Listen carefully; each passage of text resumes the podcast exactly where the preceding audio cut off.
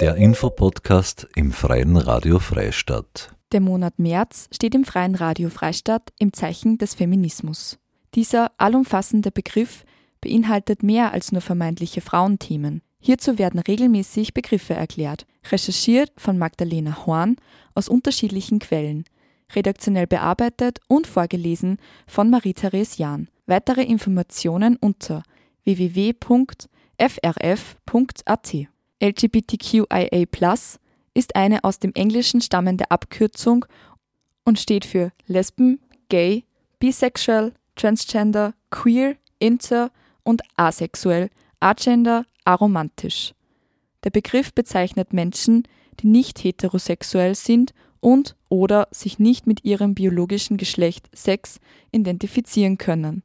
Somit steht LGBTQIA+ für eine Vielzahl sexueller Orientierungen und Geschlechtsidentitäten sowie für eine Gemeinschaft, die nicht der herrschenden Heteronormativität entspricht